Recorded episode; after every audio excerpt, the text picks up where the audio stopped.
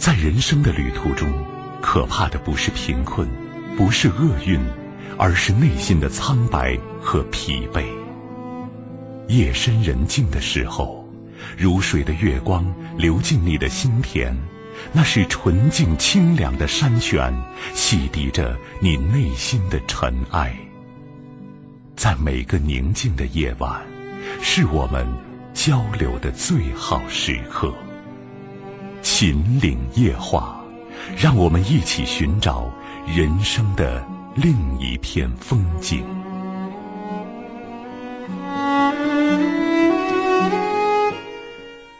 用心相守，真诚聆听，各位朋友，晚上好！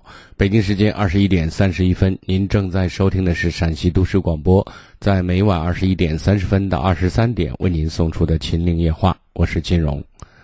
从现在开始，直播间的三木餐饮热线零二九八五三五六零零零、零二九八五三五六六六六和零二九八五二六八八二二。在二十三点之前为各位朋友全线畅通。另外呢，守护幸福这套家庭教育丛书的订购方式有两种。第一种，您可以通过微信公众平台“金融之声”这个微信公众号订购；第二种，您可以通过座机电话零二九八九三二八零八二零二九八九三二八零八二，在每天早晨九点到下午五点之间拨打这一部座机，让工作人员帮您登记信息并负责邮寄。以下时间有请今天晚间第一位来自于三线的朋友。你好，这位朋友，晚上好。哎，你好，金老师，你好。哎，我是想就是有点感情问题，想咨询一下你。您说。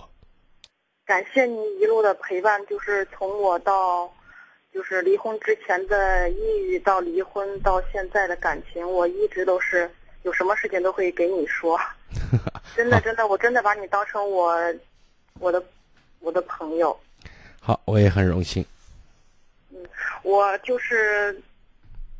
最近吧，又认的认识了一个就是异性，我们我们已经认识有大半年了。就是在我离婚的，我是去年年底离的婚，在那会儿就是心情特别不好的时候，我也不愿意去跟身边的人去说我的事情。完了，我就在网上认识了他，认识他以后，完了他当时就加上我以后，完了就是说是什么啊，要给我送早饭。完了，还有就是他说是他不想，就是没有想过再离再结婚，所以我就我我感觉这个人不太靠谱，我就说我说你要想找那种不三不四的人，你就找错人了，我不是那种人。完了，我就把他说了一顿，我就不联系他了。这回我们就几乎不联系，就隔几个月他给我发一个微信，我也就是因为因为因为网站我他留下的原因是因为他的他的孩子跟我跟我的孩子长得特别像。我就特别就是感觉特别亲吧，所以我就把他留下了，没有删。也但是我没有一直没跟他联系。完了就隔几个月他就他就跟我说一次话，完了也也就说说两三句，我也就应付一下就完事儿了。就是在最近前一段时间吧，他他我因为我在高速上班，他他在高速上，他说上你们高速了，我说啊，我说挺好的。完了，之后最近吧，就说话就感觉就是稍微有点感觉，就好像就是让我想去了解这个人。呃，还有就是你你不要笑话我，就是我玩那个快手，玩那个快手完了，之后有一个就是就那种大仙儿，就是算卦的。哎呀，我就想玩，我我就完了，我就我说那算算我的婚姻吧。完了，他说是眼下就有一个人，说是个子中等个子，完了微胖。呃，我说哎，我说没有这么个人，因为我把这个人已经遗忘了。我说没有这么个人。他说那个好，他还有一个女儿，完了，嗯，比你，我说那年龄呢？他说比你小。哎呀，我说我想来想去，哎呦，是不是这个人呢？从那儿我就好像对这个人就稍微有点上心了。完了，他也是就是，嗯，最近这几次完了是总是跟我聊天，就是好像稍微有点感觉。完了，我就有点好奇，因为他这个人不会说那种就是特别奉承人的话，因为我我可能是。可能是因为外在吧，因为之前上次我跟你说过，我的外在可能是稍微就是好一点，因为别的异性就是特别就是跟他接触的话，他就会特别就奉承你啊，什么漂亮之类的呀，或者是优秀之类的，就特别奉承这种话。但是这个男的从来没有说过，他他就是那种嘴巴特别特别坏的那种，就是从来不跟你说那种甜言蜜语的那种话。就嘴巴比较笨，不是嘴巴比较坏，是吧？对，我就特别特别好奇，我就特别，我就感觉特别真实这个这个人。呃，完了就他就他跟我联系吧，就反正就是也是那种，说两句话，完了就不说了，就就隔个十来天什么的，就就又说一句话，就是这种的，不是那追的追的特别紧的那种。我也比较喜欢这种步调，所以就那天我说算了，反正是嗯见一见看什么样的吧，不不管是好与坏见一下。完了就那天我就约一下，我说我说那个啥想吃小龙虾了，我说嗯下午有空吗？他说嗯他说行，想去哪儿啊？我说你你。平平时都去哪？我就是试探一下他。我说平时你去哪完了你就带我去就行了。完了他就过来接我，接我我就去了。哎呀，过来过来，我真的没有想到他这么有钱，开了一个宾利过来了。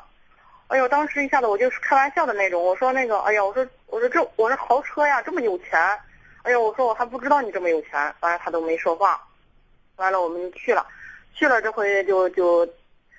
他在路上的时候，完了说话挺挺顺溜的，就是感觉就是挺淡定的那种，就是不紧不慢的那种。但是，一到就是在饭店说话的时候，就是就跟我说话的时候就特别紧张，就是结结巴巴的那种。完了，就就好像语无伦次，说话就是想跟我说话吧，但是还就是好像不知道说什么。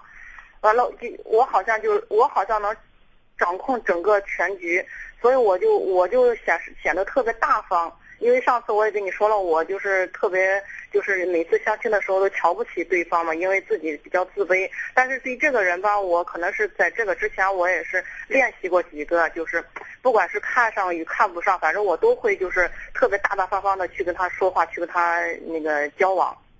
那这个人我也是，就是特别大方，就是以朋友的那种。完了，我们下车了，下车了以后，他个子也不太也不太高。哎，但是这个人我一点都是不反，就是不反感，我就看着特别顺眼。也不是因为他开的开的好车，我我对他有感觉。我也问过我自己，是不是看上他的钱了？我，嗯，但是不是，我心里感觉，因为我之前没见他人的时候，我就感觉他就是看他相片，我就感觉特别顺眼。所以这回他他那个就是下车，我在前面走着，他在后边走着。这回他都哎呀，他说哎呀不行，不能穿这个鞋。哎呀，我我说我说哎呀，你是不是还没我高？都开玩笑的那种。我说是不是还没我高呢？我说没事也又不搞对象，我就想把气氛就是缓解一下，因为他太紧张了。完了我说没事又不搞对象。完了这回他都从后备箱拿出来一个就是稍微带跟儿的那个鞋，就穿上了。这回就进去吃饭，他就特别紧张。完了我们就聊聊聊聊聊到那啥，又就聊到有我们共同认识的一个人。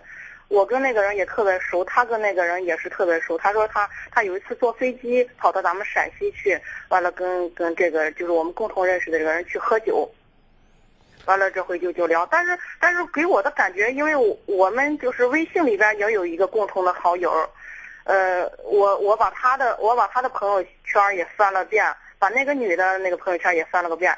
两三年前，他们俩联系的特别亲，就是特别亲。完了，就是也在那个上面聊的也挺暧昧的，就是什么哦。完了，那个那个女的，就是我共同好友这个女的，完了发了一个他就是跟他的女朋友一块儿照相。完了，这个男的就说是那个我给你发个红包，你把那个女的微信微信给我。就是我就感觉他是那种特别会会聊女孩子的那种人，但是见到我就是好像就。几乎就是不会跟女女，就是好像特别不了解女人，就是好，我我知道，行了，是这样的，好不好？我打断一下你，因为有些细节没有多大意义啊，也没有太多时间，能告诉我你现在你困惑的，或者打电话在这里想跟我交流什么？呃，我就是我就是感觉就是，但是他好像就是最近就是跟我说话吧，呃，就比如说今天一天就说一句话。完了这回我给他回复一句，完了这回他特别长时间，就七八个小时，完了又回复一句，他也不会解释。哎呀，我今天就特别忙或什么的，没啥，也不会解释，就是就照照旧上一句话跟我去说，就是反正就是。好，我知道了，行行行，我明白你的意思啊。您今天想问什么吧？我的意思就是，他是不是是想跟我玩呢，还是还是到底他对我是什么想法？他对你的想法是可有可无。我我感觉他这个人，我我说过，他对你的想法是可有可无。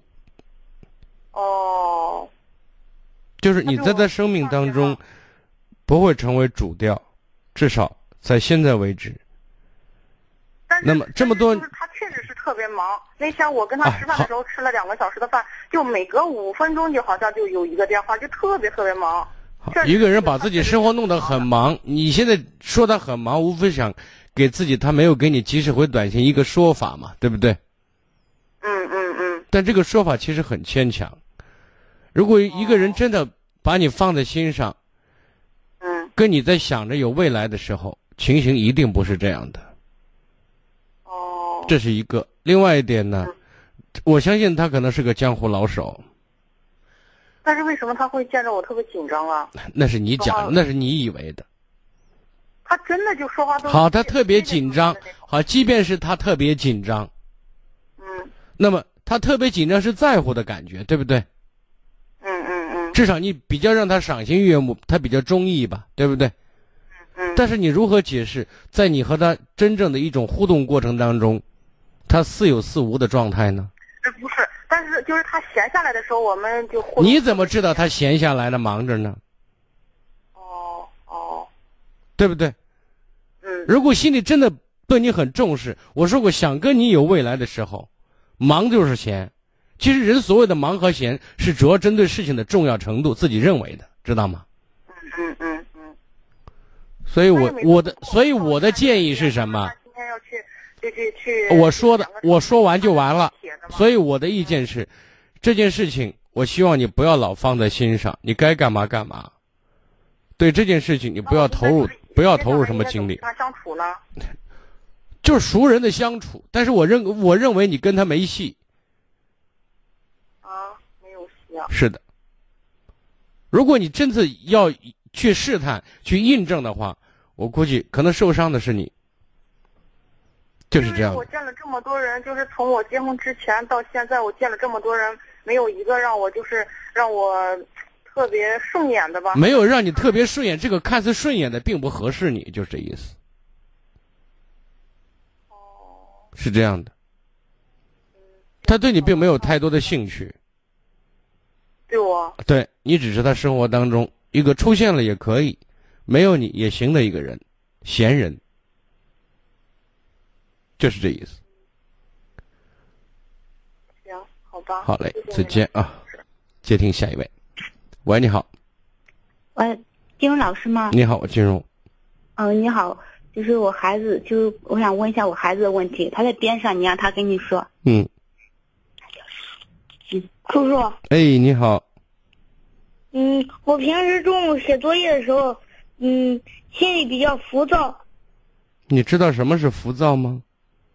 嗯，就是觉着心里很烦，呃，一直想发火，哦，为什么呀？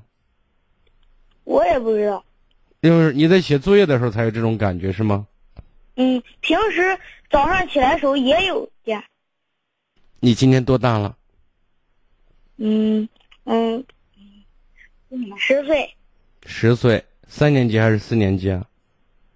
嗯，开学上四年级。开学上四年级。那么你你暑假作业写完了没有？嗯，完了。平常爱学习吗？想学习吗？有时候，有时候就是那种烦的时候就不不太想学习，就是那种，嗯，就是觉得作业少的时候学习都想多学上几页，一一天学上十来页。一多就烦了是吗？嗯嗯。那么面对写不完的作业，或者看到很多的作业，就像面对一个很复杂的工作一样，每个人都会可能会感到头大，这是一个正常反应。但是我想问的是，最终你做完了没有？做完了。做完了。那么我希望你放下电话，跟你妈妈要好好聊一个话题。我为什么要要做这么多看起来好像让我烦的事情？这是其一。第二点呢，我希望在日常生活当中，你妈妈和你相处的时候，能够多给你一些肯定和欣赏，知道吗？嗯这是你妈妈要做的事情，你把这个话传递给她，好吗？嗯另外一点呢，合理安排好时间，也要留下自己玩的时间，不要整天都是除了学习还是学习。如果都是学习的话，那大家会烦躁，会觉得很枯燥、很无聊，那么就会减少你学习的动力，知道吗？虽然心里明白学习是对的，学习是好的，但是呢，如果总是没完没了的，每天连喘口气的机会都觉得很紧张的话，人本能的就会讨厌学习，所以我希望你合理安排好时间，尤其是安排好自己的娱乐时间，好吗？好。嗯，嗯，老师这样啊，就是我早上看他早上写作业的时候，就是感觉就想发火，我也感觉他自己不是本身他自己想要的那种，他好像控制不住。然后他作业我给他布置的也不多。其实孩子在这方面刚才已经说到一个非常重要的事实，他面对很多作业的时候，他的情绪就起伏比较大一点。不是他，他给我讲，他说他早上一起来就有那种烦躁的感觉，我不知道怎么给他去讲。人刚起床的时候，小孩子经常有个起床气，你应该听过吧？哦哦，这个我还没听过。啊，就是一个人刚睡醒的时候，或者说迷迷瞪瞪的时候，然后又马上进入另外一个状态，情绪就会比较不安定，知道吗？嗯所以给他一个缓的过程，嗯这个我觉得也没什么可大惊小怪的。关键是你在日常生活当中怎么跟孩子相处。孩子现在三四年级，学习压力和任务也越来越重，那么我希望你作为妈妈这一块儿，能够合理的帮助孩子安排好学习计划，同时给他有一些相对比较合理的娱乐时间，就是劳逸结合。哦，我对他就是那个学习，我也不是说老是让他学，就是早上就是给他两三页。呃如果如果早晨这种短暂的这种情绪起伏，我觉得没什么大问题，也属于正常。然后他不是，我感觉他好像有点不正常，就是他，他就发火，就像想摔东西。我感觉我我自己心里你看他想摔东西是有前因的吧？对不对？不是，我现在想问，他想摔东西，不是一起来然后马上就表示出想摔东西。他就坐在凳子，他好像自己坐不住。对他面对那个作业的时候，嗯面对那个任务的时候，他还没有进入状态。那么这也就要求我们在日常生活当中跟孩子，为什么我刚才谈到让你跟孩子要讨论有关学习这件事情，让孩子思想得更清晰一点。清晰什么呢？这件事是我必须要做的工作和任务，而且对我有百利而无一害，嗯就是这种观念要强化。嗯那么，嗯，这说这种理是对的，但是内心里的感受也很重要。这就需要你作为爸爸爸妈妈家长，能够时常的在面对这件事，让他看到他的进步、他的成绩和他的收获，就让他找到一种优越和存在感。这就需要你们欣赏和鼓励他，能理解我的意思吗？哦啊，主要是这样的，嗯。好不好？那我平时该做点什么呢？对于他，对于小孩的话，就是多肯定跟鼓励，还有什么？你能坚持做好这件事已经非常好了。然后呢，在生活当中多多给孩子表达自己的机会。嗯，好，啊，因为他说的多了，你才能了解更多，帮忙才能帮到点子上，嗯。好不好？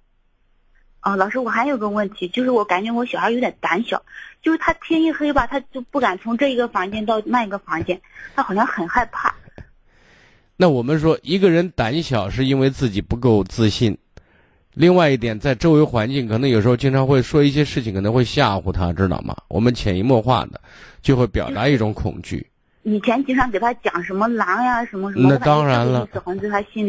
是啊，所以我们在这个问题上，一个呢，减少这些负面信息的给他传递；，另外一点，多给他在行为做事方面一些欣赏就可以，好吗？哦，好的，嗯，好嘞，再见啊。谢谢。接听下一位，喂，你好，哦，喂，老师你好。你好，不客气。哦嗯、我想咨询一下关于婚姻的问题。嗯我今年三十一岁，然后未婚，但是目前就有一个二婚的，就是离过婚的一个男的，带了一个五岁半的男女女孩儿，现在追求我，人还不错，嗯。嗯，我父母都见过，人还不错，但是我就是现在特别矛盾，他现在催着看能不能你矛盾什么？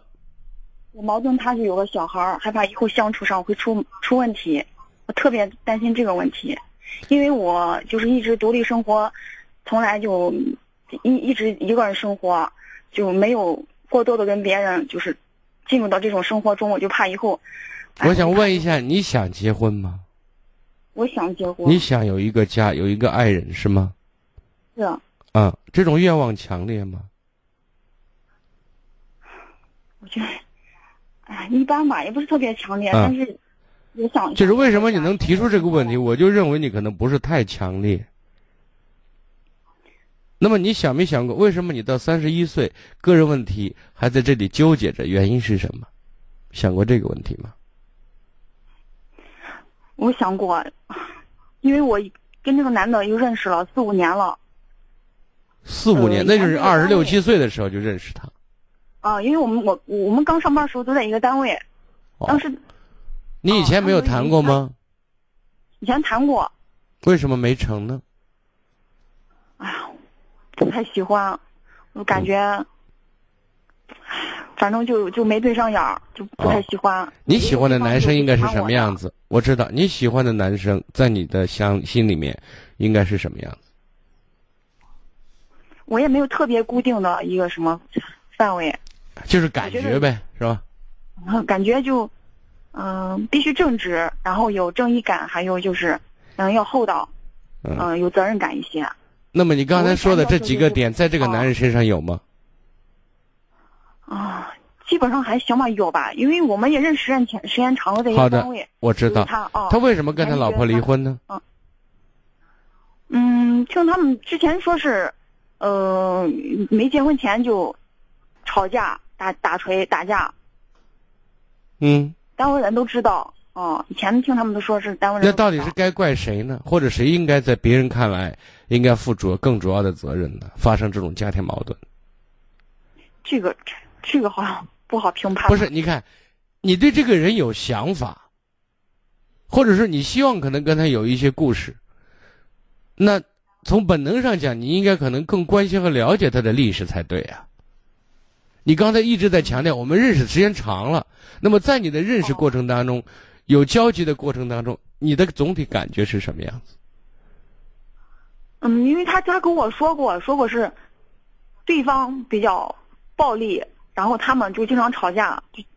好，我他说是一方面，其实我更希望你可以就直观的感受到或者观察到他是什么样子的。嗯，但是我我面对的，我觉得好像他没有那种家里说是暴力啊、打人那种。就是别人说是他暴力，不是他老婆暴力，是这意思？你刚才描述的是不是这意思？就是别人说是他暴力，是吗？嗯，没有没有，那你刚才说暴力是是指谁啊？就说是他老婆。就是说他前妻比较暴力一个人，是吗？嗯，那么通过你跟他就是做同事也好，那么大家经常察言观色、举手投足之间，你觉得他是一个什么样的人呢？你总该有一个大概的轮，我觉得还温和着。是一个温和性的人，嗯，是吗？那么周围同事对他评价呢？啊，同事，因为他的单位也很也嗯没有太发过太大的脾气，好像同事也觉得他还是属于那种稳重温和的吧。就是人缘还不错吧？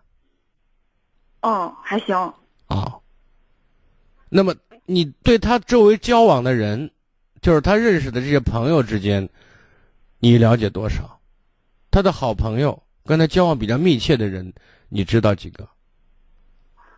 我知道两个，那么对那两个人，你的评价如何？嗯，那两个朋友我跟他也也认识十十年了吧，应该有十年，关系特别好。我现在知道十年关系特别好，我说你对那两个人印象如何？嗯，有一个现在也跟我这个单位，我对他印象比较好。他们的家庭怎么样？嗯，有，你看两个那两个男的都是家里都是独生子，好像，然后条件还可以，呃，人就是也受过高等教育。嗯、现在问人也好家庭幸福不幸福？你打的擦边球干嘛？我不是问这个呢。嗯，目前过得还挺幸福的，两个嗯人都过得幸福着。好，如果是这样，你稍微等待一下，有几分钟的广告，不要挂电话，好不好？哦，好好好。好的，广告之后马上回来。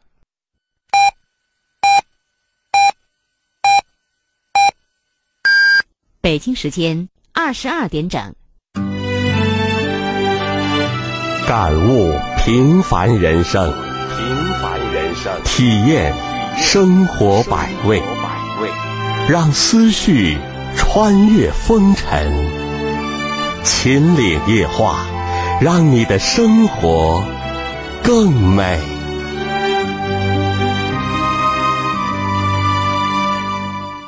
北京时间二十二点，各位朋友，您正在收听的是陕西都市广播，在每晚二十一点三十分到二十三点为您送上的《秦岭夜话》节目进行当中，如果打电话不方便，有意见和建议，您可以关注一零一八陕广新闻的微信公众平台。如果有家庭问题、子女教育问题、感情问题，需要给我留言或者收听节目回放，您都可以搜索微信公众号“汉字金融之声”加关注就可以了。继续来接听热线，喂，你好。哦，喂，你好。啊，让您久等了啊。啊，没有没有。啊，就是我刚才我问你那么多信息，最终我想知道的是，你和这个人，你对这个人总体上的评价是不是比较靠谱的一个男人，知道吗？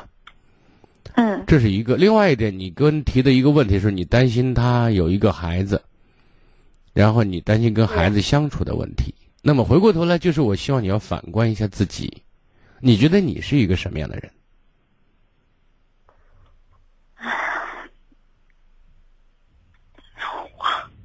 我觉得我比较追求完美那种吧，就想着，也想过个比较踏实的生活，就是不想有那么多矛盾夹杂在里面，让自己特别为难、特别难受，然后让自己喜欢的人也为难、也难受。你确定你喜欢他吗？我觉得算喜欢吧。好，其实你刚才说的是，我是一个比较，就是。追求完美的人，换个角度讲，你是一个对事情可能缺乏包容、比较苛刻的人，而且你是怕麻烦的人。嗯，是啊。但是这两个问题恰恰对不光是对你，对所有的人来讲，如果具备这个特点，都算是短板。因为首先这个世界没有完美，其次呢，人从生下来到我们死之前，其实都是不断的出现问题、处理问题。生活没有轻轻松松这一说，但是取决于心态。你对问题的解释，如果比较好、比较好、比较合理的话，你可能能感受到一种轻松或者一种平淡，这是一个。另外一点，当你心中更多的想着别人，心地比较善的话，比较热情的话，你所刚才提到的问题将不会是问题。还有从积极层面上讲，就是你对一个人好。你要有对一个人好的内容，其中他有一个孩子，换个角度，从积极层面上讲，多了一个让他可以体会到你好的理由，一个条件，你能理解我的意思吗？嗯，我理解。嗯，如果你这样想的话，它不是一个缺陷，或者不是一个麻烦。我确实是一个怕麻烦的人。但是问题是你这个怕麻烦，不是说你怕麻烦就没有。你要相信，人这辈子没有这样的麻烦，就一定有那样的麻烦。关键是你如何看待它，并且如何解决它。我在想，就是因为这是一个小娃要养好多年，然后在一块生活，肯定有很多矛盾。我就想这个问题，就是特别纠结。那么，你当你说这番话的时候，又让我看到了你比较自私的一面。哎呀，我不知道，但是我确实是纠结的是这个问题。我知道，这是你。我说过，你纠结这个东西，你必须认识到这是你的缺陷，这是你的短板。如果你带着这种心态去生活，去走向未来属于你的二人世界或者属于你的家庭的话，我说的让你可能有有一点严重吧？那你跟谁过日子难度都很大，你懂吗？嗯。你必须学习接受到，这是我必须面对的事情。如果我愿意，我一定能把它处理好。因为去处理好这些事情，事实上难度并不大。就像我们说经常说教育孩子需要三心一样，爱心、耐心、细心。这三心对于你在面对这个家庭或者面对这个孩子的话，你如果能做到，不是说做成做到八成九成，你能做到七成，这个家就和谐了，知道吗？对。但是你你知不知道，当你做到七成的话，你会收获到什么呢？你不仅会收获到这个男生满满的爱。你还会收获到他满满的感激呀！当然，这个男人确实具备值得让你爱，他有理由，对吧？就是。但是如果说你光说他这个人好，或者说我希望从他那里得到什么，那那你又能给他什么呢？我经常说，两口子过日子是一种特殊的合作伙伴关系。这种合作里面，就是从他从你这里可以得到什么呢？如果你总是以自我为中心的话，那情形就很糟糕了。这是我想说的第二个层面。最终，我想得出一个结论是：我希望你不断的提升自己，去了解和人相处、为人处事之道，让自己成为对这个问题有个清晰的认识，并形成自己的行为习惯。最后，我想说的一句话，我觉得，如果你刚才描述的这些都比较真实，或者说都比较客观的话，我认为这个男人可以放在你的。要找的另外一半的这种名单当中，因为你的年龄，说的不客气一点，也比较尴尬了。是。我说完了，好不好？总而言之，我希望你幸福，好吗？谢谢，谢谢。嗯，好，好嘞，再见啊。好，好，谢谢。接听下一位，喂，你好。你好。您的电话，请讲。啊，你好，金荣老师。不客气。呃，我是咨询一下我家孩，嗯，就是孩子教育的问题。嗯。呃，嗯，我就是给您就是说一下，就是其实是，嗯，就是暑假七月份和七月份就是之前的，呃，一段时间，孩子我把孩子的这些就是特征吧，就写下来，但是一直没有机会，因为我一个人带孩子。现在孩子回家了，我想吧，虽然说现在八月份他们有所好转，但是我觉得七月份。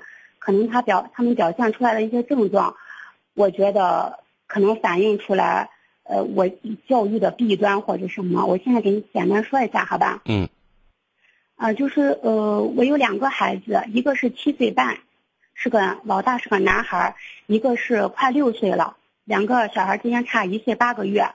呃，因为我之前不太重视教育嘛，就是呃，也是把孩子就是刚接到身边两年。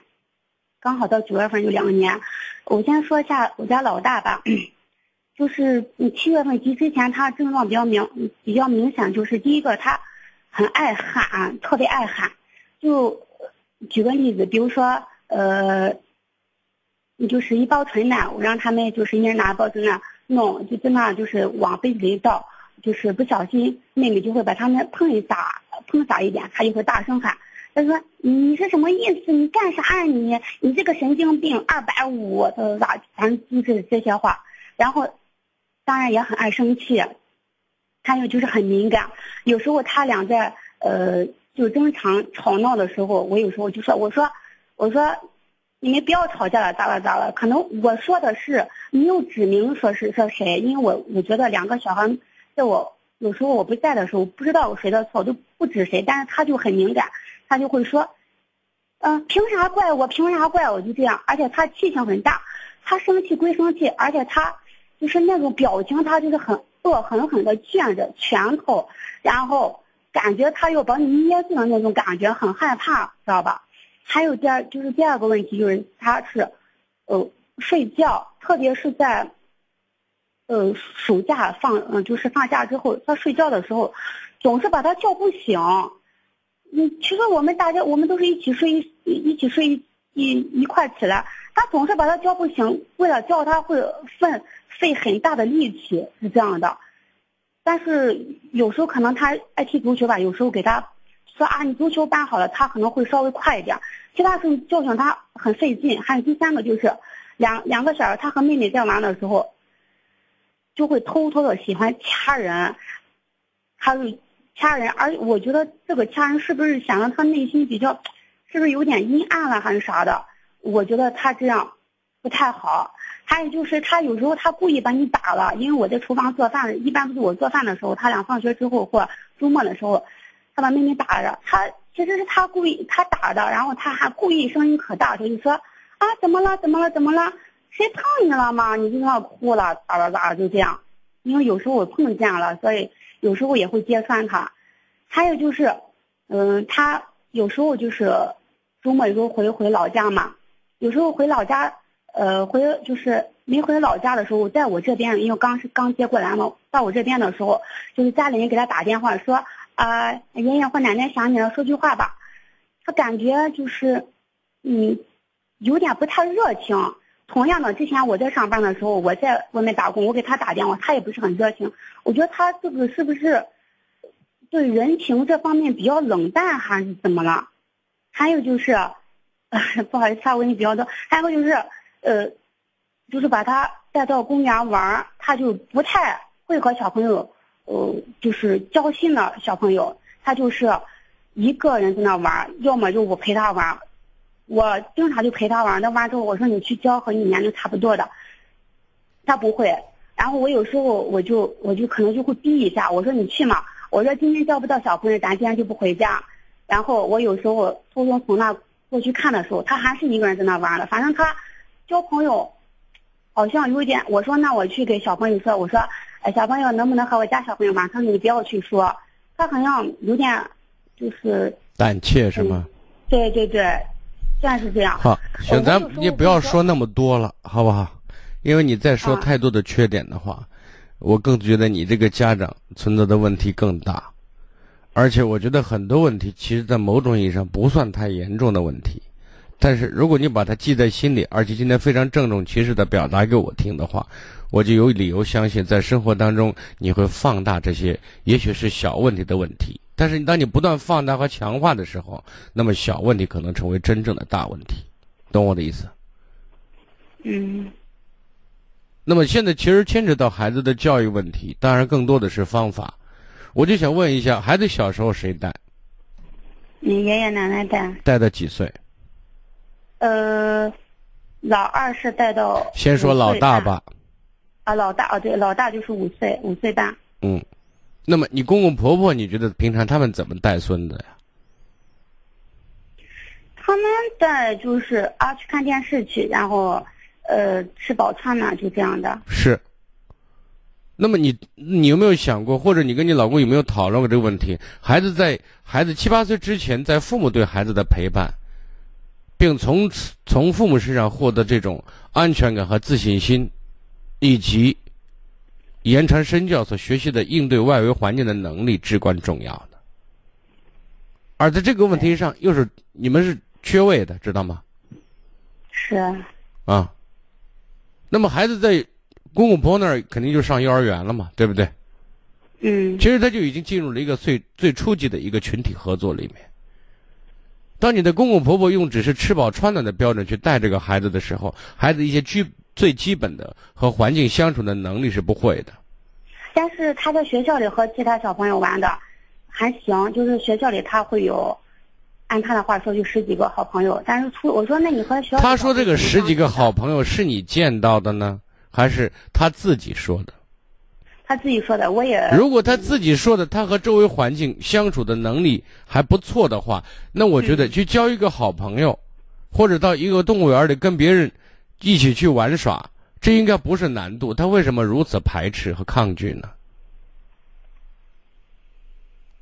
如果这个能力是具备的，你认为这种你你要刻意的说，你今天交不到朋友，我们就不就不回了，你会给他提出这么苛刻的，按理说是小题大做的一个动作吗？一个要求吗？你怎么解释这个？就是因为我听咱们这个嗯时间也不是因为你你听我这个节目，那么孩子在现实生活当中和人合作不是问题呀。你在一个公园里，你这样给他提出这样的一个要求，你告诉我什么动机啊？因为现在听咱们这个节目，好多孩子大了之后，可能就会反映出好多问题。我就是害怕小时候有的地方就是不是是存在问题。注意到的。你看，就刚才我为什么想说这些事情呢？就是一个原生家庭在孩子小的时候带孩子，这个人对孩子的影响是至关重要的。嗯。那么你刚才谈到了孩子被你们带到身边之后，可以说他在有意无意的，就是在攻击妹妹，对不对？嗯。那你想没想过为什么？因为他在你公公婆婆那边带的时候，他可是非常重要的一个核心人物，对吧？嗯。那么他会形成一个非常重要的经验，什么经验？我就是中心，大家得围着我转，我被宠。被呵护这种权利是不准、不允许别人剥夺的。那你、你的小女儿、你的老二就可能会剥夺她这种优越感，所以她就会仇恨，他就会看到他不顺眼，就会找事，就会欺负他。其实，其实我家老二他就是那种，他把你时不时动一下就毛手的那种，他把你动一下，希望你来追他玩的那种。是不是把哥哥动一下动一下，就那种手。那如果哥哥也很爱妹妹，他会和这个小妹妹相处的话，那就不用说，他就很会和妹妹玩，他也会很让着妹妹嘛，对不对？就会保护这个妹妹。就是你现在把他，那你反过来，你再证明这个是，这到底是谁的问题？老二有问题还是老大有问题呢？嗯，肯定是我的问题多一些。你看，你的问题是前因，孩子的表现问题是是结果。其实我想说的是，八月份以来，我我刚才给您说的这些问题，现在已经好很多了。但是我就害怕这里面。会有小时候孩子就是有的东西可能大人注意不到，这长大之后就没办法更正了。啊，你这个担心或者说你这种居安思危的心理，我认为是好的。但是呢，我们也不要小题大做吓唬自己，知道吗？我们要确定自己的方式和方法是对的。这里的方式方法指我们爱孩子的方法以及引导和教育孩子的方法是对的，你就没有更多的要担心。方法还有呢，在面对孩子出现问题的时候，我们应该有什么样的一个态度和孩子相处？那么，孩子这个年龄阶段，我说主要的任务是培养规矩和习惯。嗯，在爱孩子、会爱孩子的前提下，是没有太多民主的。你必须照着做，就把规矩要建立好。如果做不好，一定要受惩罚，这也是必须的。因为老大经常说：“凭啥呀？凭啥都听你的？凭啥呀？”没有凭啥，就必须听我的，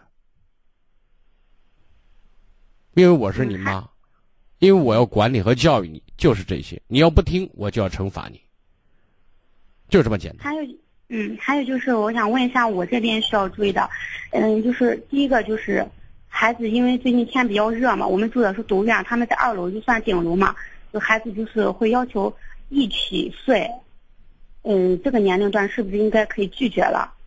我觉得没有那么明显，不用过分，不用苛刻。意思就是，孩子如果想和大家一起睡的话，也可以是吗？啊，也可以，暂时可以，这种特殊情况下是可以的。那如果过了这个特殊时间，如果天不是很热的话，那你就要要一直这样的，那就学会要把它分开呢。但是你看，孩子要求跟大人在一起睡，一个呢，他怕他可能担心孤独。其实另外一个最重要的一个因素是什么？他让。他可以感受到大人很爱他，知道吗？嗯，是啊。只要当我们这种爱的感情、感觉和情感，让他可以充分领领受到、感受到的话，倒不见得他一定要就是死黏着大人，因为这里面你有俩孩子，他有争宠的这种可能性，知道吗？啊，是。啊，所以在这个问题上，我希望你我们尽可能一碗水端平。对对，我对我一直也是这么。还有一个就是，我想问一下。因为在平时家里可能夏天比较热，我可能就穿一个吊带儿，然后就穿一个嗯裙子嘛，到膝盖那一块儿。就说嗯，就说我的穿着会不会对，就是特别是男孩子这边影响到可能他较早的，就说不会太大影响。现在为止还不会太大影响，但是我们并不表示我们可以完全不顾及，知道吗？啊啊，就是有所顾忌，但是你不用过分紧张。孩子一般在十一二岁之前，呃，其实很多时候不会对对性别方面不会有太明显的、太敏感的反应，知道吗？哦，那还有就是最后一个，他们就是两个孩子热的时候，两人都光着身子，然后睡一块儿，这也没事是吧？不是，我希望在这个问题上，你一定要学会让孩子慢慢养成习惯。就是我说，孩子可以不知道为什么，但是一定要照着做。就是我们教育小孩子说，跟那个小学生守则一样，其中就英国小学生守则有一条，其中就是内衣覆盖的地方不许别人碰。那如果孩子问你为什么不许碰啊？没有为什么，不许碰就是不许碰。呃，其实我是教他们就是隐私部位，然后然后换衣服的时候必须，比如说对，这是慢慢养成的习惯，对吧？那么你学会要去制止，学会要去去规矩这些事情，懂吗？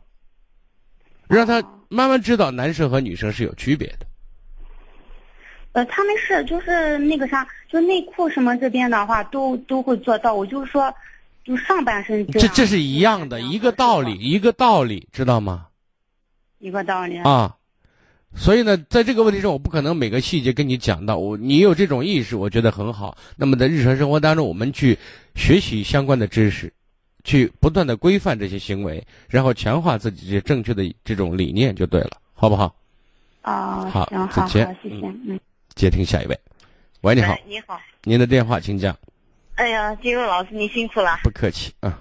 嗯、我是你的忠实听众。嗯呃，最近遇到了一件情感问题，我这人都是比较康硬的，谁知道这一回情感问题还把我纠结了好几天。你说我听哎啊。嗯、你给我先帮忙分析一下。好的。首先是我把我自个介绍一下，我老公是在四我四十多岁的时候已经出国定居了，我现在是五十五十三岁了，已经退休了，是一个退休干部啊。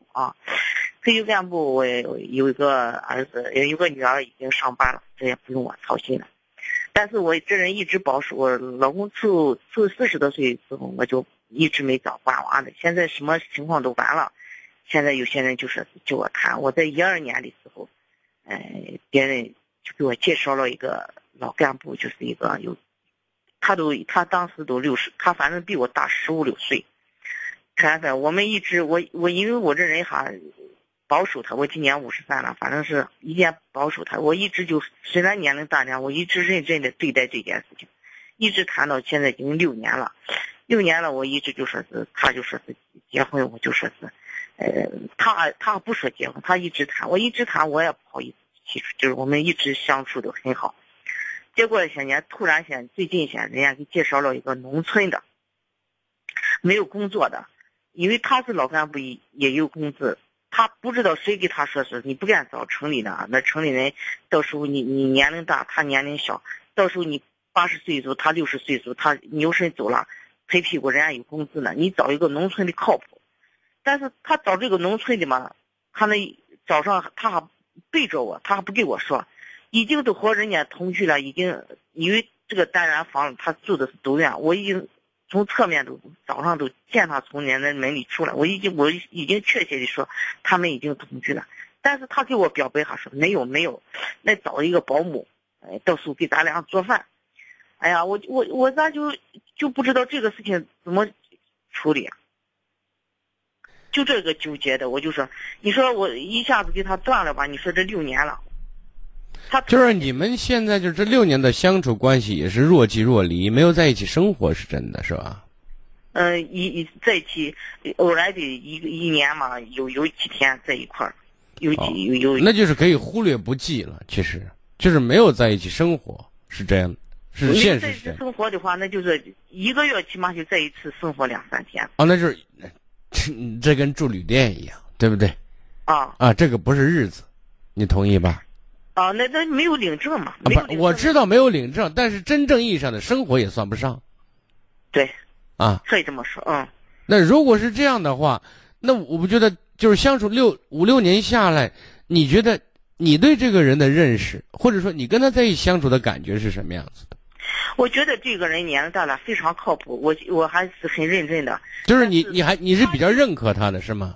啊，我也认可他，他非常对我是认可，我在一如果他非常对你认可的话，因为有些东西啊，嗯呃，和从年龄上面，或者从对彼此的一种依赖程度上面讲，他是有劣势的，你知道吗？嗯那么，如果这两个劣势具备的话，他可能不大敢，或者说不是很好的、很直白的想告诉你，那咱俩结婚吧，对吧？嗯因为他内心里面在这一点上，我是是弱的，这个我希望你能够理解。那但是那你就说是，那你给我就是说说明白，你再不要呃，他如果能说明白的话，今儿你就不用打电话给我了，你知道吗？就是我现在说的意思是你们的实质上的这么已经看到了，他现在已经就是我可能是听别人说说是你你说找我不靠谱啊，你看，呃你看，所以说我们也许别人会这样讲，但是我觉得，有活了这么大年龄，他对对人对事也有自己一项相对比较稳定的一个看法和态度的，对不对？而且他跟你相处不是一天两天，一个月两个月，是六年时间。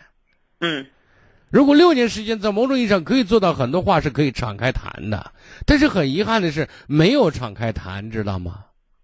嗯没有敞开谈，其实说明什么？你的保守和你的拘谨，他其实也保守和拘谨。但凡有一个人相对脑子比较活泛一点，对问题处理问题容易变通一点，你们把关系都处不到今天这个样子，你懂吗？嗯，就是有些话题我们作为禁区几乎就不涉及，嗯，所以才让尴尬走到今天。那如果你对这个人的认识和看法是你比较认可的，而且他对你很认可，这是你讲的。如果这件这种感觉都是真实的话，我希望你跟他把有些具体的事情可以说明了，知道吗？呃，现在我纠结的是啥了啊？就是现在我嗯没有勇气再给他表白，说是怎么办？因为啥了？我已经看到了。那你现在如果说你现在看到这件事情的话，你可以拿出一个态度，你可以把他现在的现状讲给。给他挑明了，你说你我不是瞎子，我又不是傻子，对不对？嗯，我们这样算什么呢？什么都不算。所以呢，你有你的想法，那你就过你的日子，我就跟你没啥关系了，对吧？嗯。那么你要看他的反应。我给他表白了，我就说是，那你你觉得给他？他说，哎，我只是找一个保姆给咱做饭了。我说，但是你这你说你现在要说的意思是你这种做法会让我误解，会让我心里膈应不舒服，对吧？而且，我们如果真的是名正言顺的，把一些事情列入一个程序化、一个正常轨道的话，那是另外一回事。现在我们等于说，说白了，一转身，大家谁不认识谁也可以啊，对不对？可你说这个我理解。我现在是彻底对他死心了，但是我心里就说是这两天难受。你说？说实话，不难受才不正常呢。你付出了那么多，跟一个人相处在一起，有很多的想法，已经成为一种习惯。而且作为你的认真程度，怎么怎么就不难受？我现在就想把。我现在想告诉你，你不难受是不可能的，因为即便疗伤恢复也需要一个过程，而这个过程一定是痛苦的。我现在首先接受这种东西，知道吗？嗯。然后呢，我希望你让自己的生活里面充斥着其他内容。更多积极的，哪怕现在放假了，或者说，呃，找个理由自己出去转一转，去旅游一番，啊，或者是跟以前的老朋友、老同事约一约，一起出去走一圈，或者做一些其他事情，让自己的生活里面充满着其他对你来讲有意义的内容。好，把这个事情冲淡。啊不，因为你做了这个就没有时间做那个了嘛，这是一定的嘛。对。先放一放，好不好？行，谢谢。好嘞，再见啊。嗯嗯。北京时间二十二点三十分。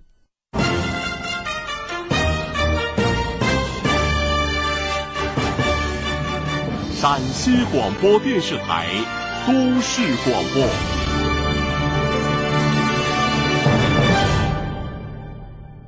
北京时间二十二点三十一分，各位正在收听的是《秦岭夜话》节目。如果有家庭问题、子女教育问题、感情问题，需要给我留言或者收听节目回放，您都可以搜索微信公众号“汉字金融之声”加关注就可以了。继续来接听热线。喂，你好，请讲。哎，你好啊，我有一件事情烦心事想跟你说一下。您说。啊，嗯，我呢是个单亲家庭，我的丈夫就是有。不在两年了吧，下来呢就说的是儿女老是跟我在一块生活，生活了就说的是，嗯，从小一直养到大，大大女儿是二十四岁，大学毕业了，二，呃儿子吧是二十岁，嗯，是高中毕业，现在要上中专，我呢就说的四五年之内就和小孩儿，嗯。啊，大女孩儿子说不到一起，嗯，问题就是，嗯，我我说我说东，他就要说西，总是跟我背道而驰的。就是俩孩子都跟你对着干，是这意思？对。哦。呃，我呢脾气也不是很好，嗯，中间有个这个问题，就是小孩上大学的时候，大女儿上大学的时候，他爸爸呢是在外外面那个啥自己搞搞一些事情，就是挣一些钱吧，哈。就是平时有的时候可能给小孩的钱有点太多了，所以呢，就说大女儿大学毕业以后，嗯，就说的上班吧，就是也不太好好上班，上两天就不干了，干两天就不干了。大女儿呢也比较懒得很，懒惰的很。嗯，我呢现在也管不住，管不住他们，说他们就根本就不听。嗯，现在大学毕业应应该是两年了吧。现在一天就上半年，半年不上，就这样的，所以我很发愁。儿子吧，现在就说的是，呃，高中毕业了，上大学估计考不上，就让他上一个中专吧，这样想的。嗯，反正也是我说啥，反正也不听。我呢，有的时候去卖个水果，叫他跟我一块儿去。他呢，也就是想卖不卖的，卖一点就走了，就这样的。反正就说的是都可懒了，我说也不听。现在我也不知道怎么办。嗯，儿子已经十八，也就十九岁了吧。嗯，首先我想告诉您的一个意事实是什么？就是你已经过了教育孩子怎么去教育他们的年龄，就是在这个年龄阶段，已经没有必要让你再整天就叨叨个没完，然后说这个说那个了。就是你真正影响和引导教育他们的时间已经过了。对。如果现在你能做什么？那么对于你大姑娘来讲，她已经二十四岁了。就是学会让她自己独立，尽量减少给她无原则的伸出援助之手去帮她，知道吗？对，我知道。啊，这是第一。第二个呢，对儿子这一块呢，我觉得他现在要要学什么，要做什么，多听听他的意见。如果他在说的这种建议是合理的，那我们就多支持一些。总而言之，我想告诉你，这两个孩子目前面对相同的一个问题，你的态度是相同的。就是你们的事情，你们你们去做主，在我这个当妈的，合理的、有能力范围之的帮助下，我会帮你们；但是不合理的，我不会帮。让他们目前对生活的艰难或者人生的不易有几分体会，多多长一些经验，多有一些见识，多有一些经历，这个是最重要的。最后一点，我就是，我希望你能够给自己呢。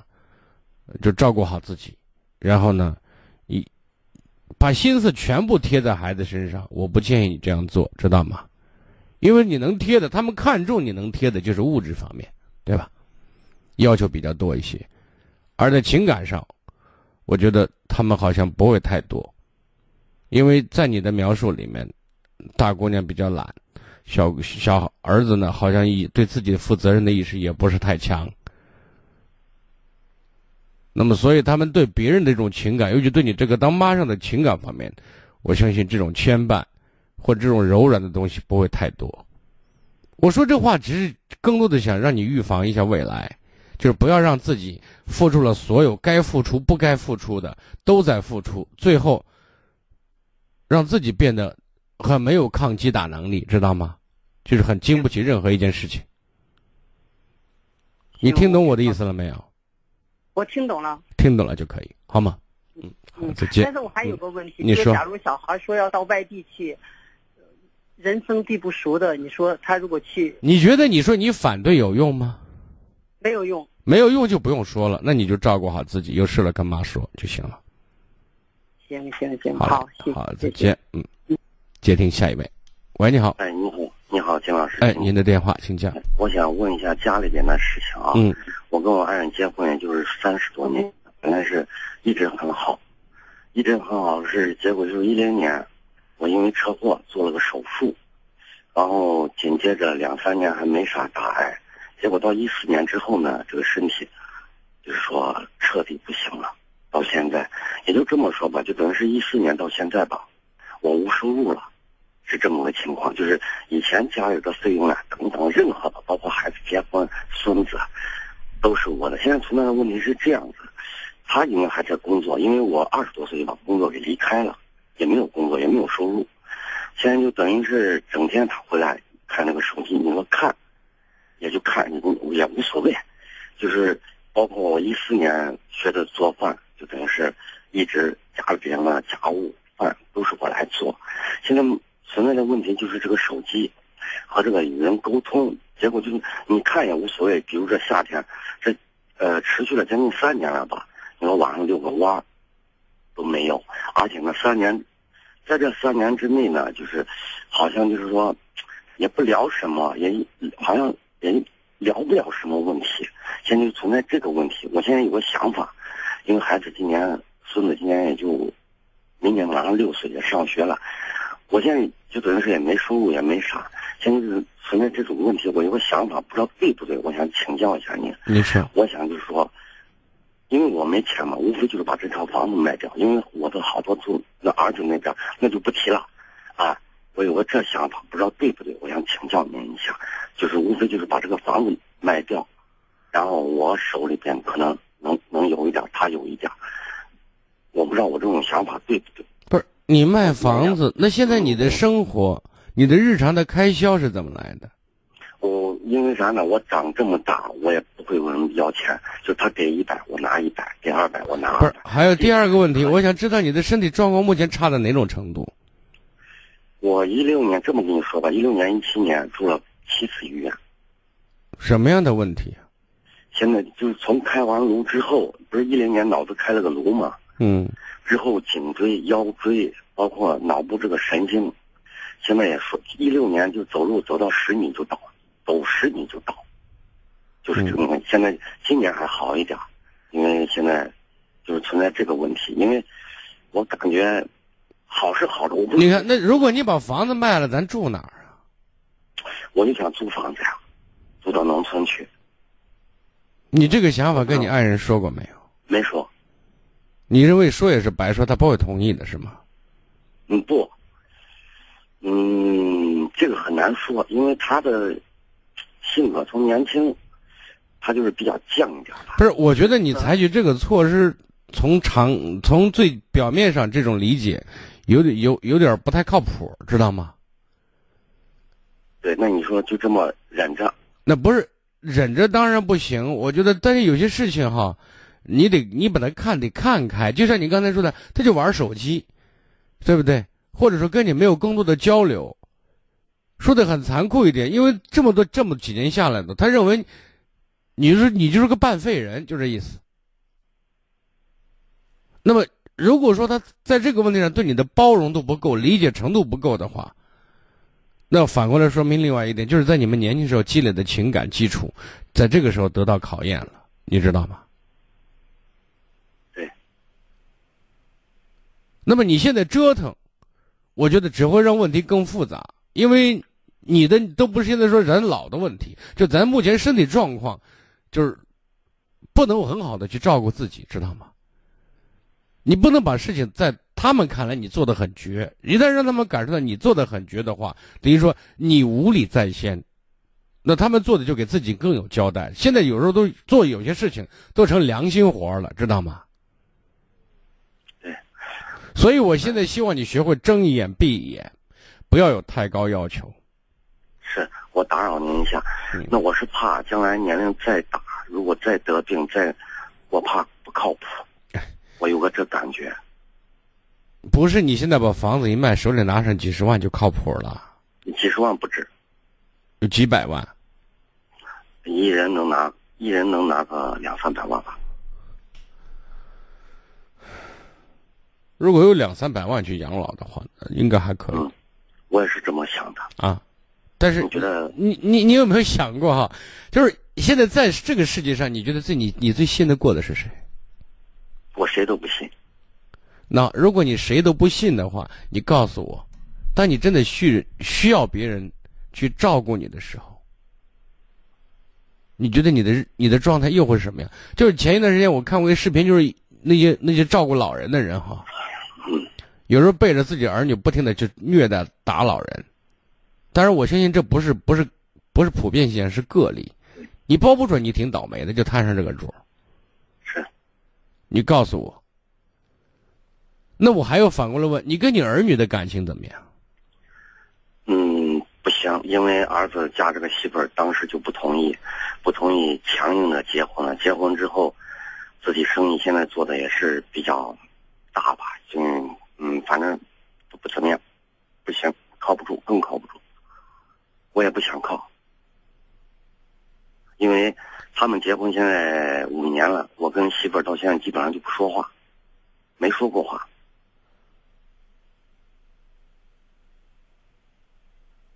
我知道，嗯，如果是这样的一个情形，如果你的未来的就是能够有两三百万在你手里的话，我觉得可以考虑。实话，好好好的好的，好吧，好，谢谢您，好，再见啊，再见啊。好，接听下一位。喂，你好。喂，金勇老师。哎，您的电话，请讲。哎，你好，哎，我咨询一下我女儿的婚姻问题。嗯，我女儿今年三十七岁，是个二婚，去年去年五月份谈了个男朋友，谈了男朋友已经谈了有七八个月了，谈七八个月，现在我女儿都同意了，这个是没有问题嘛？问题同意了以后，这个男这个男朋她那个男朋友啊。哎，为此害了个病吧，在医院做这个检查嘛，他现在有乙肝，有乙肝这个，俺女儿从那以后啊，一直是是向这个坎过不去。谁的坎过不去？我女儿。哦，你姑娘过不去。啊，我姑娘她那个男朋友不是有乙肝嘛？嗯。乙肝，我女儿就是在线也咨询了医生。医生他说，呃，那个问题不大，呃，不要紧，是个携带者，病毒携带者。嗯。病毒携带者，呃，我女儿就勉强勉强这个，她也没说不愿意，没说愿意，但是就是情绪就就就低落下来了，是意思。情绪低落，一一直是情绪很低落。再一个，听别人这个这个。胡言乱语，跟他天说的一些不吉利的话嘛，啊，是那个病很害怕嘛，后代可以传染嘛，啊，哎，以后这个她这个男朋友有人这个在社会上人歧视的比较多一点，哎，结果今年的啊，年的四月份，呃，他勉强同意了，同意了，把这个也把离都过了。离过了，把这个签证定了。把签定了以后，这个一直到现在啊，他这个他现在现在已经不愿意安装事了，啊，不愿意安装事了以后，这个但是那个男朋友始终缠着我我姑娘不放，啊，缠着我姑娘不放，不放。现在这个我姑娘现在虽拿定了，现在。她绝对不愿意这这么婚事啊！但是这个男方，这个男朋友，他那个男朋友啊，他在我女儿前做一些过激的行为嘛。呃，昨天晚上他，呃，用酒瓶子这个打烂以后，用酒瓶子啊，在这个玻璃玻璃渣嘛，在这个胳膊上划，啊划，现在就是自残是这意思。哎，对，现在人现在已经。在医院了，在医院了，这个事情把我纠结的，我一整晚睡不着觉。我现在我都没一点办法。他现在这个男朋友，他现在始终就是不放。啊，这个问题我咨询一下其中老师，你给我看想个办法，还怎么把这个事能处理掉？作为我来讲，那就是我女儿现在不愿意了，那就是我。男家的他给俺的算嘛？男的以前给俺退彩礼。哎，这个男朋友他现在都是不放。不是，你看，我觉得在这个问题上，你看，第一点，我我明白您的意思啊，我们不再啰嗦重复。首先呢，我觉得你现在应该脑子里非常清晰的要知道，我们要做的决定是尊重女儿的选择，而且配合女儿去把这件事了了，知道吗？哦，好，就是不是因为对方威胁，或者是恐吓，或者自残，我们就因为这件事妥协。其实通过这个男生呢这样处理问题的方式，我觉得比较伤害自己，那等于说就是有很大问题的心理缺陷的人，知道吗？嗯，好好好好啊，就是这一点更强化了我们不应该跟他在一起的决心。对，这是第一点，我们先把调子把方向定好，知道吗？哦哦好啊。第二点呢？他在幼儿园做过激的行为，我现在也不愿意了。是，是，所以在这个问题上，我们就不讨论了。现在我们就是怎么去跟这个人尽可能的，就是能够用短时间内就划清界限，不要有更多的牵扯，对不对？哦哦啊，这是我们想要得到的。但是呢，我想告诉您的意思是，短时间内想完全撇得一干二净，不大是一一件不大可能的事情，知道吗？啊，好好，因为对方有一种死缠烂打的精神在里面。哎，对，啊，所以呢，我们必须要就是做好这种，不能说打持久战吧，但是至少我们学会去面对这件事情，有一个心理准备，不是一二三四五就可以解决的问题，知道吗？好，我们把这个心态要先先要调整过来。第二点呢，就是我们要注意的是，在这个人身上，在言语上永远不要给他一种暧昧的态度，知道吗？好好，就是不要说暧昧的态度，不要说那那以后再说吧，咱就先先分一看，怎么怎么样，类似这样的话尽可能不说，但是也不要说绝情的话，这也是一个原则。啊，好，就是不要说伤害他自尊或者刺激他的话。啊，明白我的意思？那么如果说不说这个也不说那个，最好的办法是什么？尽量保持沉默，这是其一。第二，尽量减少见面的次数，可能撞到一起的机会，对吧？啊，我们用实际的行动，其实给他一个回答。你如果要坚持，你如果要闹，我在保证我安全的情况下，我不理你，不干涉你，知道吗？对，就是拿一种冷漠的态度来对待他的做法。但是，一时半会儿，一一两下子把这个问题彻底撇清楚，不大可能。啊，只只会说，你看，我说，不要有更多暧昧的表达，不要有更多。尖酸刻薄的言语刺激他，啊，然后呢，最好的方式就是沉默是金，知道吗？啊，但是要保证自己安全的情况下。回家嘛，回家他就闲在家里，闲在家里，他在家胡。你看他到家里来，我们在这个时间段就要报警了，知道吗？啊，因为我不可能因为他把家搬了吧，对不对？就是我们做不到这些东西，就是我们不刺激你，也不说难听话，也给你没有一个很很很明确的，就是给也没有一个非常让你有所谓希望的表态，对吧？啊，好，这就够了。然后如果你在家里来闹，那我就报警。好好好好，懂吗？嗯，我就是说，然后我们要说有些事你要好好说，你你采取这种方法不可不可行，就完了，对吧？没有这没有你这种找媳妇儿的，没这架势，就是想跟你都不敢跟了，对吧？他在在正在谈的中间，他没跟我告诉那个病嘛，说他那个。你看，我现在想说，现在都不是病的问题了，知道吗？啊，他那个病都时间长了。啊，现在这个不是病的问题，是这个人在处理生活事事件的态度和方式问题，让人觉得恐怖，知道吗？啊啊啊！好，现在都不是那个病的问题，我也不认为这是一个很很严重的病。有些东西，我们说有很多人，有很多人都是乙肝病毒携带者，对吧？啊！而且这是在医学上对这个问题是目前是可控的，不影响夫妻生活，不影响生孩子，对吧？啊啊啊！但是现在不是不是就这个问题而说事儿的问题，是他在处理他和你姑娘之间的关系采取的方法和态度。以及你姑娘也许还没有告诉你的事情，就是因为有些事情不一定事事都跟你这当爸爸的讲的很明确，对不对？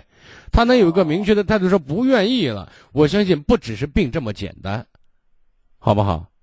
啊！再加上他今天就是他他昨天晚上用用刀玻璃片去划自己自残这件事情，那我觉得更坚定了我们跟这个人在一起很危险，对吧？啊啊！好好。但是我们切记的要是方法和方式。我刚才说那两点，我希望您能够理解，好吗？好好好好，好嘞，再见啊！哎，那就谢谢了嗯，不客气。好，接听下一位。喂，你好。喂。哇，好，稍微等待一下。现在是北京时间的二十二点五十一分，还有七八分钟时间。如果来得及的话，您可以抓紧时间拨打电话。那么零二九八五三五六零零零零二九八五三五六六六六和零二九八五二六八八二二。那么在其其实，在节目进行当中，有很多朋友说怎么收听节目回放呢？其实我们在节目当中一直在强调，让大家添加微信公众号“金融之声”这个微信公众号呢，就可以在呃每天的时间里面，任何时间收听我们的节目回放，往期节目的回放都在上面上传。呃，也许可能有些人 年龄稍微大一点，用智能手机不是太太长，也不是很老练，那么在这方面可能也会有一些盲区，所以我就提提醒大家，那么怎么来关注“金融之声”这个微信公众号呢？很简单，您打开您的智能手机，然后点开微信，然后呢，在右上角有一个加号，点一下，就会出现呢，在第二个子栏目里面有一个添加朋友，那么您再点一下，在最下方有一个公众号，您再点一下。然后呢，您书写汉字四个字“金融之声”这四个字，然后点搜索，就会出现我们微信公众号，然后一加关注，那么在我们的这个左下方就会听节目，再点开就会可以听到听直播、听回放都可以。大概情形就是这样的。希望这种方式呢，可以让更多的朋友呢能够关注到我们的节目，并且呢能够参与进来。好，抓紧时间接听最后一位。喂，你好。喂啊。喂，你好，麻烦把收音机关掉，谢谢。哦，别关手机啊。要把收音机关掉，不是别别关手机。哦，关了，关了，关了，关了。好，您说啊。啊，我关了啊。嗯。啊，好嘞，谢谢，谢谢。好，抓紧接听最后一位。喂，你好。您说，我听着。啊，喂喂喂，你是金融老师吗？我是金融，我让你把收音机关掉，你您没关呢。好，行，对对对，听见了，听见了，我把哦关了，关了，关了。啊，谢谢啊，老师您好，您好。您说，嗯嗯。哦，我是这样，我有一个外甥女啊，她最近好像得了抑郁症。嗯。她得了得了抑郁症啊，她她本来就北京上班啊。她前年去年上班的，她抑郁症，她没结婚啊，是女娃。抑郁症以后，他爸他妈带他在北京看了医生啊，也吃了药。现在他回他家了啊，回他爸妈身身边了啊，休养一段时间。但是回到家了以后，他时好时坏啊，他想哭就哭。现在就我请问一下，他爸他妈是怎么对待他？不是，那首先我们觉得，就是孩子情绪这种比较容易抑郁、郁问题比较消极，或者说这种状态的存在，其实只是现在显现的比较明显，知道吗？